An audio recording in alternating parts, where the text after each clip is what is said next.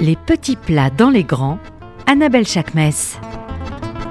Bonjour à toutes et à tous, vous êtes sur RCJ 94.8 et vous écoutez les petits plats dans les grands. Alors on est au Canada, on est à Montréal et aujourd'hui on va parler piment pendant toute une émission parce que j'ai rencontré Julien Fréchette que vous avez entendu dans une précédente émission et Julien Fréchette qui dirige la pimenterie m'a bouleversé du piment.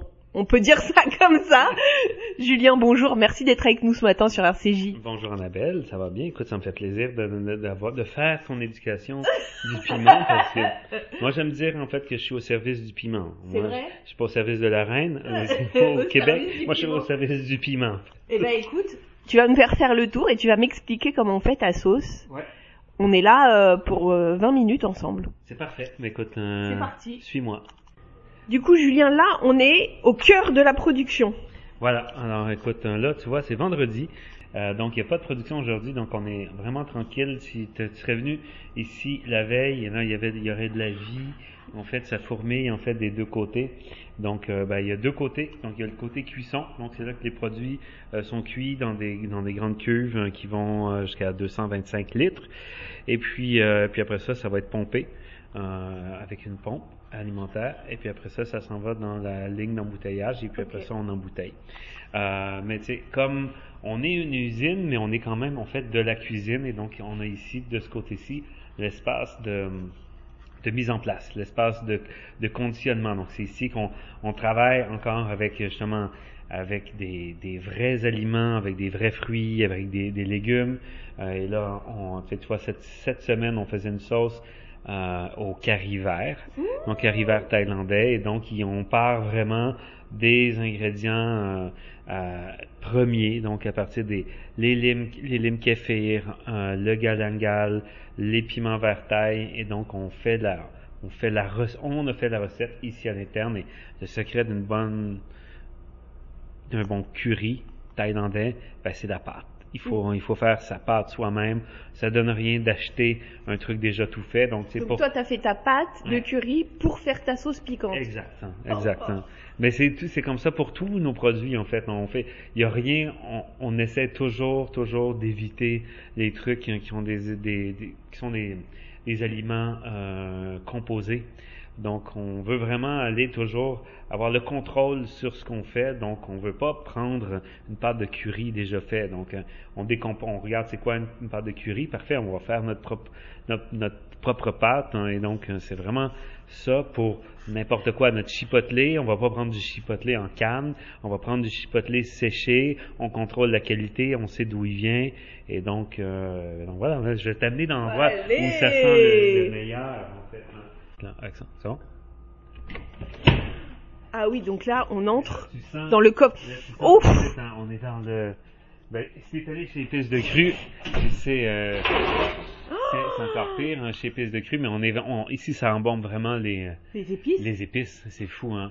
Fait que les seules choses, les seuls piments qu'on importe vraiment, c'est les euh, c'est les piments séchés mexicains.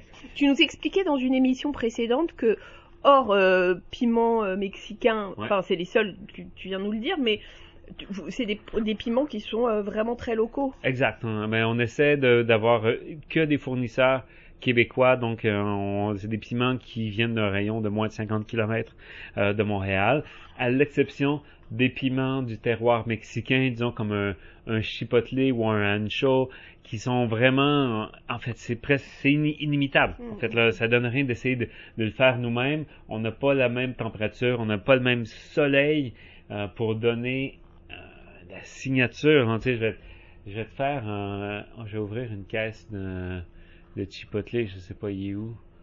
Il doit être. Alors là, tu m'ouvres une caisse de chipotle exprès. Et il y a deux types de, de chipotle. C'est-à-dire?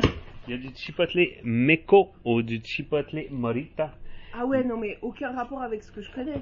Le chipotle Meko, sans ça. Ah ouais, mais il est fumé Ouais, fait que du chipotle, c'est en fait un chipotle, c'est du c'est un piment jalapeno ouais. qui est fumé. Et là, tu vois la couleur qu'il y a, il est pratiquement beige en fait décoloré c'est parce que justement ce chipotle là, ils vont le laisser sécher sur le plan. Donc, ils vont laisser le plant mourir, ils vont laisser le piment sur le plant, il va être décoloré au soleil, et ensuite, il va être fumé. Donc ça veut dire qu'il y a comme une sorte de première fermentation qui se fait. Pas de fermentation, déshydratation. Ouais. Fait qu'il est vraiment juste, il va, il va sécher Sécher. à même le plant. C'est fou ce truc. Et puis après ça, il va être, euh, il va être fumé. Fait que tu vois, ça, c'est, c'est notre chipotle. Il n'y a pas de compromis, il y a pas de compromis là-dessus. Fait qu'il n'y a pas de raison qu'on achète du chipotle en canne ou, euh, du, du chipotle qui est déjà, qui est déjà broyé. On va, broi- on va le broyer nous-mêmes. Puis après ça, on va le broyer la veille qu'on le met dans la sauce. Comme ça, on est sûr, en fait, qu'on a vraiment une qualité optimum, euh, au niveau de l'épice. hein. Là, tu reviens de la cabane à sucre et là, je vais te faire goûter, je vais te faire sentir quelque chose. T'en croiras pas tes yeux, ni tes oreilles. hein. C'est un champignon à odeur d'érable. Mais c'est fou ça. Ça, à vous, ça sent Mais ça sucré. sent totalement l'érable. Ça sent l'érable. Pourtant, c'est pas, c'est pas que le champignon a été infusé à l'érable ou quoi que ce soit. C'est le la, terroir. C'est la sorte du champignon. Ça s'appelle un lactaire à odeur d'érable. Et c'est comme ça. C'est récolté dans les bois sur la côte nord, euh, ici au Québec. Oh là là. C'est- très troublant. C'est vraiment, c'est le cas de le dire, c'est vraiment troublant. Et là, moi, on a découvert ça récemment et euh, on s'est dit, il faut faire, on va faire une sauce piquante avec euh, avec ce champignon là. en, fait, tu en fait, tout ce que tu montres là, je comprends que une sauce piquante, le champ des possibles est hyper large. Tu peux tout mettre. on peut on peut faire tout ce qu'on veut en fait euh, avec une sauce piquante. À partir du moment où où tu le comprends, puis surtout à partir du moment où tu comprends c'est quoi la balance des, des choses, Ouais. Euh, là, pour nous, c'est devenu un peu plus facile euh, de fois en fois de, de faire les sauces, mais c'est sûr il faut, faut, faut respecter l'ingrédient premier aussi. Il faut savoir dans quelle direction on veut aller. Il faut pas euh, vouloir raconter, raconter trop non plus quand on fait une sauce. sûr. C'est comme, ok, parfait, là, on a, on a le champignon, le, le lactaire, donc on veut le mettre à l'honneur, mais on peut pas faire une sauce qui est 100% champignon, donc il faut aller sélectionner des ingrédients qui vont servir le narratif de l'histoire qu'on qu'on veut, qu'on veut raconter, puis aller chercher comme des- d'autres personnages secondaires, tu sais, Non, mais c'est hyper intéressant ce que tu me dis. Par exemple, euh, tu me parlais d'une sauce bourbon. Ouais. Comment tu l'as créée cette histoire-là? La sauce au bourbon, mais ça, ça c'est la sauce Royal Bourbon, c'est la première véritable que j'ai fait quand je suis revenu en fait d'un tournage assez difficile. J'étais documentariste avant, je me suis ramassé en, tournage en zone de guerre en Irak, au Kurdistan, et quand je, la nuit, je dormais pas très bien, et donc je rêvais, je rêvais à des sauces piquantes, je rêvais à des couleurs, à des amalgames, et quand je suis revenu à Montréal, après le voyage en Irak, j'ai la première chose que j'ai dit à ma, blonde, qu'on appelle ma, ma copine, euh, il faut que j'aille acheter des, piments, il faut que j'aille acheter des épices, et je suis allé acheter euh, deux trois épices, du piment, et j'ai commencé à concocter la sauce de façon très instinctive, mais juste à l'odeur, c'est comme oui, ok, je voulais de la cannelle, de la muscade, euh, du piment de Jamaïque, tout ça, ça allait bien ensemble, bourbon, euh, carottes, oignons, et là, je fais goûter la sauce à ma copine, puis elle dit, ah, c'est, bon, il manque quelque chose. Et là, je fouille dans le frigo, et là, je trouve des dates. Et là, je dis, mais c'est, c'est, exactement ça. C'est le Moyen-Orient, c'est des dates. Et j'ai rajouté des dates, on y a goûté, puis on dit, voilà, c'est ça. C'est la recette, la recette est faite. Et puis à ce jour, la recette a toujours pas changé. hein. C'est incroyable de raconter des histoires comme ça à base de de vie en fait. C'est ça l'ingrédient principal de tes sauces, c'est la vie. Ouais, si, ouais, si on veut, écoute, euh, celle-là, assurément. Euh, la Royal Bourbon, c'est, c'est, c'est la genèse de la pimenterie, et même sur la bouteille, en fait. Quand on est arrivé aussi au moment du graphisme, et que j'ai demandé euh, que le graphisme voulait, bon, c'est le moment de déterminer on va dans quelle direction, j'y raconte mon histoire. Il faut qu'il y ait un lien avec l'Irak, mais il faut que ça reste de bon goût. Ouais. Euh, et puis on a trouvé en fait cet emblème-là, trois palmiers, une nuit étoilée, et on a mis une petite bouteille de Bourbon au pied du palmier. On a dit ben voilà, c'est c'est ça, c'est mon histoire, c'est cette nuit étoilée où je rêvais la nuit à faire de la sauce piquante et je l'ai fait quand je suis quand je suis entré. Et puis après ça, je l'ai appelé Royal Bourbon. Julien, si tu devais me parler d'ingrédients, là tu m'as parlé de ces champignons à l'érable, justement, est-ce qu'il y a des ingrédients du terroir canadien qui sont intéressants pour faire des sauces piquantes? Euh, ben, c'est certain, on peut pas passer à côté. évidemment du sirop d'érable, Ouais. qui est, euh, qui est notre emblème. Euh, c'est une bonne façon de, de sucrer, donner un petit goût. Par contre, c'est très dispendieux, hein, le sirop d'érable. Ouais, ouais. Euh, puis, puis pour que ça perce hein, dans, dans, dans Il la faut en mettre sauce, beaucoup. il faut en mettre beaucoup. Euh, fait que, en tout cas, à utiliser à- en parcimonie, mais je te dirais que la plupart des compagnies de sauce vont mettre un certain moment du sirop d'érable dans, dans leur sauce. Euh, J'aime bien travailler aussi avec le mélilo, qui est un peu moins connu. Alors ça, c'est très C'est intéressant. vraiment très intéressant. Ça s'apparente presque à la vanille, un, vraiment un côté floral. Et on a travaillé avec ça une première fois l'année dernière. Et euh, on a vraiment adoré. Puis après ça, on le propose évidemment à des clients quand, quand ils veulent un truc comme terroir québécois. euh, il y a toujours l'option du mélilo. euh, Et alors du coup, le mélilo, tu, tu vas le le réfléchir avec quoi Comment? Tu l'associes avec quelque chose de sucré? Ben oui, c'est c'est c'est c'est soit qu'on va on va chercher pour la composante justement florale sucrée, euh, mais il faut pas mettre faut pas que ça soit trop chargé la, la sauce pour que ça puisse justement euh, trouver sa place. Ce qu'on avait fait initialement, c'était une sauce au euh, hydromel, miel et mélilo. On était vraiment là, on était dans la thématique abeille parce que c'était justement une miellerie euh, dans le coin de, Charlevoix et on est parti sur ben, la trinité euh, les fleurs là. donc on, tout ce ce qui a un lien avec les abeilles et les fleurs on l'a fait donc le mélilo allait vraiment super bien avec Euh, on a travaillé récemment aussi avec un autre ingrédient qui est pas vraiment associé au Québec mais qu'on a ici aussi au Québec qui est le, le sumac vinaigri- vinaigrier Ah oui, donc c'est moi je l'associe plus au Moyen-Orient. Exact, on est souvent plus à la cuisine euh,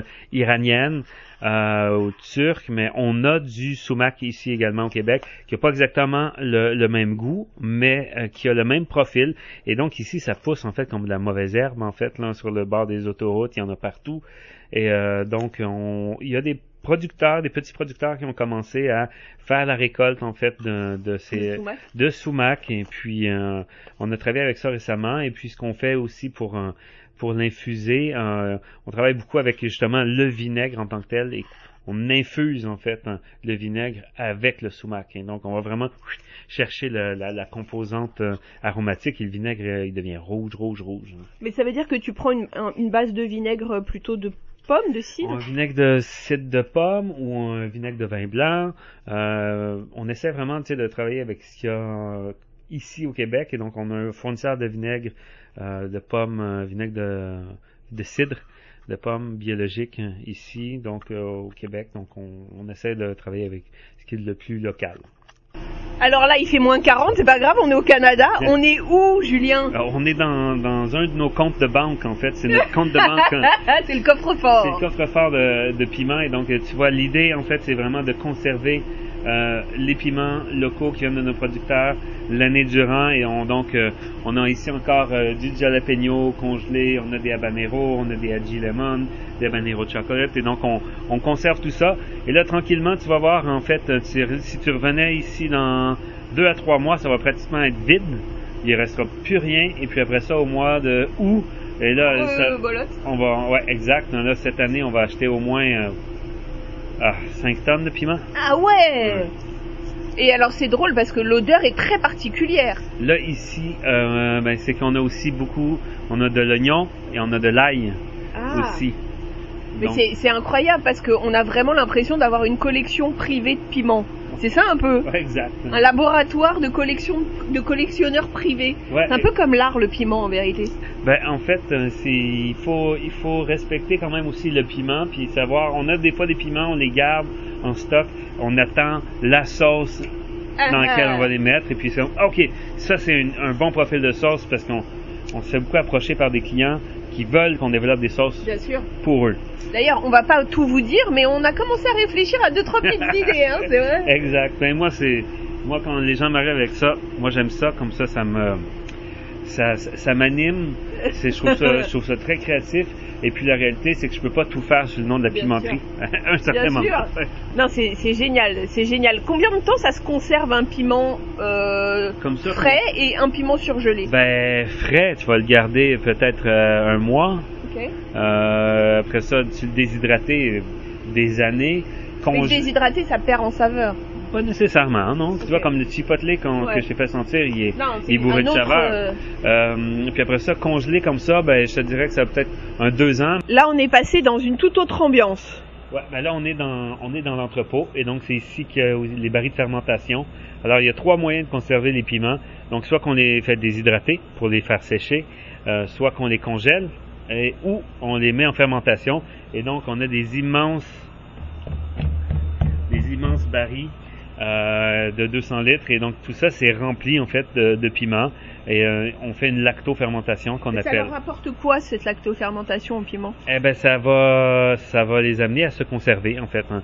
Donc les, les, Ça les- change leur goût? Ça va radicalement changer leur goût et ça va faire en sorte donc, que le, le produit en tant que tel devient un peu comme du vinaigre, devient inerte, il, il- il se conserve. Donc le pH va baisser et donc la fermentation à l'heure où on se parle est terminée. La fermentation va peut-être durer à peu près comme 45 45 jours et puis après ça ben c'est que du vieillissement. Et donc euh, il y a Alors plus- du coup le vieillissement, gustativement ça change quoi? Dans un baril comme ça, pas grand chose. C'est pas, c'est pas comme du vieillissement en barrique. Euh, je vais te faire, tantôt je te ferai goûter qu'est-ce que le, le, la- le vieillissement en barrique fait. Ok. Donc ça veut dire que le bois doit apporter quelque Ab- chose. Absolument. Mais c'est sûr que quand même, tu vois, nous on, on accélère le, on, on triche un peu là, les Australiens avec le vin et le fond. Donc nous on va mettre des, euh, on va mettre des copeaux de chêne en fait. hein. Dans le dans, la... dans la fermentation, ouais, exactement. On fait, Wow. on fait comme un thé, donc ça va quand même trans- transférer euh, une composante euh, aromatique. Et le vieillissement du piment, de toute façon, aussi, il va en, en soi une vieille fermentation, c'est sûr que ça, a- ça a bon goût. C'est, plus, ça, ça plus complexe. On est passé dans un tout autre univers. J'ai l'impression d'être dans un film. Je te jure, Julien. là, là, on est où? Là, on est dans, dans le chai. Et donc, c'est ici qu'on fait vieillir des sauces piquantes en, en fût, euh, en différents fûts. Donc, on a, là, on a fait des- une première expérimentation, il y a deux ans, dans un fût de, fût de bourbon américain. Et vraiment, c'est délicieux. Ça T'as s'appelle- pris ta sauce royale bourbon que t'as mis dans un fût de Euh, bourbon? Non, tu vas voir, tu vas goûter, c'est euh, c'est la grande réserve, mais vieilli en fût de Bourbon pendant 18 mois. Et euh, l'expérience était vraiment concluante. Et écoute, on a, on a tout vendu. On- ça fait des micro-lots d'environ comme 1000 bouteilles. Et là, on n'en a plus déjà. Est-ce que tu crois qu'on peut dire aujourd'hui qu'on achète des sauces piquantes comme on achèterait une bouteille de vin? Ben moi, j'aime j'aime penser ça. Ouais. J'espère que les gens, les consommateurs ont ce sentiment-là quand ils vont acheter de la sauce piquante, parce que nous, on, on l'a en tout cas cette excitation-là Ouais. quand on la produit. Donc c'est pour ça que aussi quand on travaille un produit euh, puis qu'on le travaille bien, on n'est absolument pas gêné de, de le vendre aussi à un prix hein, qui est conséquent.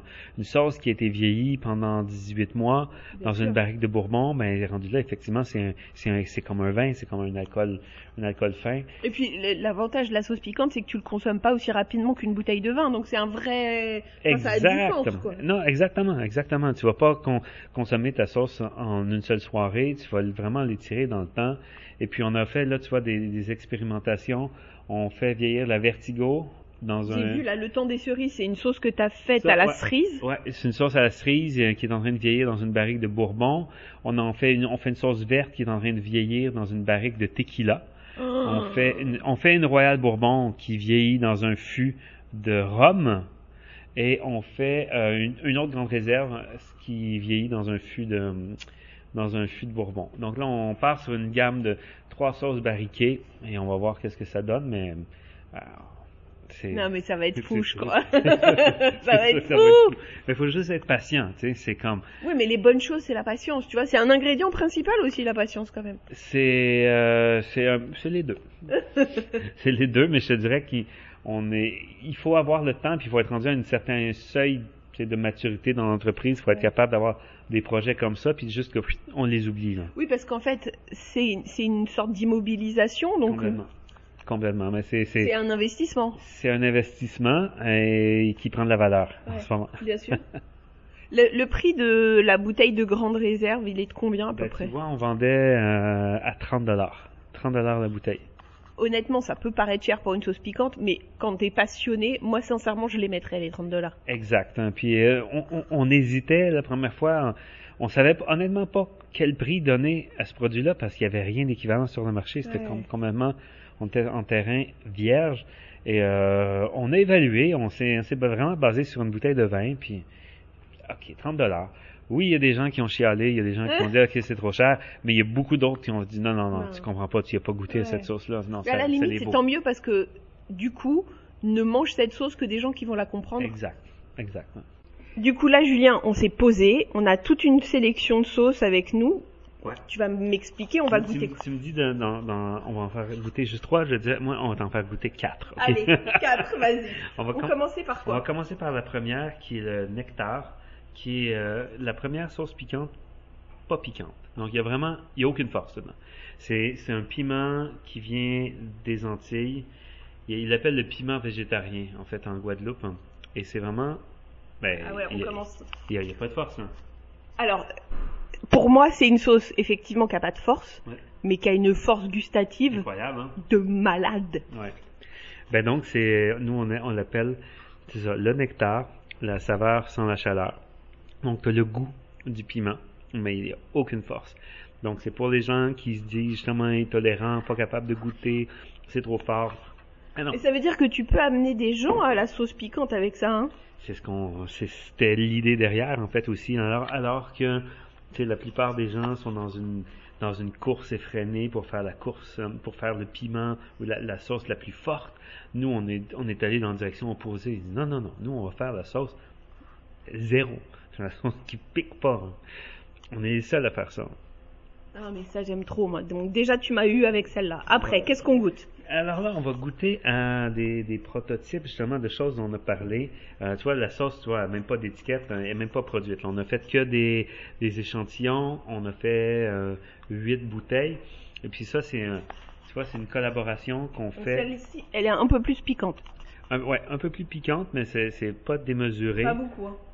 Mais non, mais tu Il y a quoi dans celle-là, alors?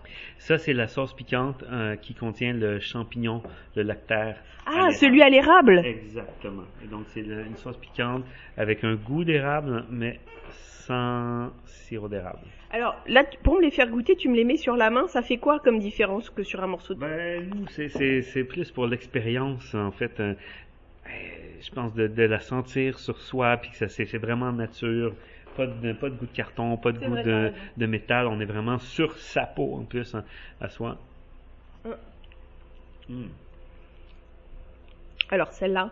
C'est weird. hein? Wow Non, c'est pas weird du tout. Elle est euh, à tomber par terre. Ouais. Elle est exceptionnelle.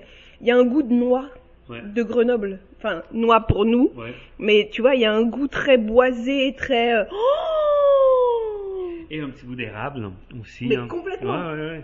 Mais c'est, Sans je pense, c'est ce goût, euh, c'est ce goût d'érable qui donne la rondeur que va avoir une noix. Ouais, exactement. Et donc, euh, celle-là, comment elle va s'appeler euh, Elle va s'appeler mycélium, en fait? Si on peut, on peut te montrer euh, l'étiquette. Hein, Douane est en train de la, de la terminer. Et c'est c'est c'est la première collaboration. Parce que, alors, tu as un studio graphique à demeure en plus. Ben oui, si on veut. Mais regarde, tu vois, ça c'est... Magnifique. Alors sur l'étiquette, on voit des champignons. Elle est super belle. Elle est super. l'érable. Euh, et puis c'est une collaboration, en fait. C'est la première collaboration entre deux entreprises de sauce canadiennes. Ok. Et donc, euh, ben, moi, j'ai eu l'idée, en fait, de faire une sauce aux champignons. Et euh, j'ai envoyé des lactaires euh, à, une- à Brody, qui, est- qui, lui, a une compagnie de sauce en Ontario. Et puis, on, on a fait des tests, en fait, chacun de notre côté. Et puis après ça, on est allé euh, à Hamilton en équipe et puis on a développé le, le prototype ensemble. Et puis là, il revient. Là, c'est à son tour de venir à Montréal pour l'embouteillage final. Donc, il va venir euh, fin, fin avril. Et donc, on, on produit. Et puis après ça, on split la batch. Il y a une partie qui est vendue au Québec, une partie qui est vendue en Ontario. Génial. Alors la dernière sauce, tu m'as dit non, tu m'as dit combien? On a dit 4. Alors la l'avant-dernière sauce. Ouais, ok. Là, euh, c'est toujours difficile. Euh, mais je pense qu'on j'irai avec une sauce fruitée. Allez. Euh, une sauce que j'aime beaucoup, qui est calypso, ananas et soleil. Et vraiment, c'est une sauce qui est très très généreuse. euh, point de vue euh, ananas et soleil. c'est- ananas et soleil. C'est quoi soleil? Ben, le soleil, c'est le soleil. Ah, il désolé. le soleil. hein, le- Donc, c'est une sauce qui est vraiment. Elle est hyper intéressante. Ouais. Elle est corsée, Ouais. mais elle est hyper intéressante. Hmm. Ah ouais. Ah ouais, elle est hyper intéressante. Et- y a, il y a, dedans, on voit qu'il y a une herbe. Ouais. C'est de la coriandre? Non. C'est quoi alors? Donne-moi des indices. Euh, je- Qu'est-ce qu'on a marqué sur l'étiquette? On a marqué herbe aromatique. Ouais. ok, donc c'est secret. Mais si tu connais ton, euh, ton terroir, euh, je peux te donner des indices. Je vais pas te dire c'est quoi, mais c'est aussi une herbe qui est utilisée au Vietnam. Ok. Bon, ok. Je vais réfléchir. Et Ça me c'est- vient pas. c'est- Et c'est une herbe qui est aussi utilisée dans les dans les Caraïbes. Ok. Euh, c'est une herbe, euh, ça s'apparente à la coriandre, mais c'est pas la coriandre. Ok. Mais ne dis pas tout. Ouais. Et alors la dernière? Ben c'est celle dont ah non, je t'ai parlé de la Royal Bourbon. Ah ouais, Royal Bourbon. Allez. La Royal. Bourbon, c'est la, la, la, la genèse. Regarde, tu vois, c'est ça que je te disais. Donc, on a ça, c'est un élément qu'on retrouve sur la monnaie, euh, la monnaie irakienne. Donc c'est un palmier? Donc trois palmiers et tu vois une- un ciel étoilé, une lune, un réalisateur qui est pas J'ai- capable de dormir, et puis une petite bouteille de Bourbon ici au pied. Et puis euh, après J'ai ça, hâte le- de la goûter celle-là. euh, celle-là, elle a quand même plus de force, on va Un se le dire. Hein, oui. Merci. Donc, donc là- on est vraiment sur le cannelle, muscade, allspice, le sucre, c'est des dates. hein. Ah ouais. Mais en fait, quand je goûte tes sauces, j'ai un sentiment incroyable de cuisine. Elles sont cuisinées tes sauces. en fait. Ben, oui, écoute, c'est pratiquement c'est un, c'est, c'est un repas en fait dans, dans chaque bouteille. là. mais tu vois le, le profil, là. Cannelle. Est-ce que est-ce que ça Ah ouais, c'est- c'est incroyable. c'est bon hein? Ouais. Julien, merci infiniment d'avoir été avec nous ce matin sur RCJ et vraiment, on n'en a pas fini toi et moi. Ben toi non plus, t'as pas fini, t'en as d'autres à goûter. ah, je vais les goûter là. Merci encore d'être avec nous, d'avoir été avec nous. Plaisir. Chers amis, c'est l'heure de se quitter. Je vous dis à la semaine prochaine.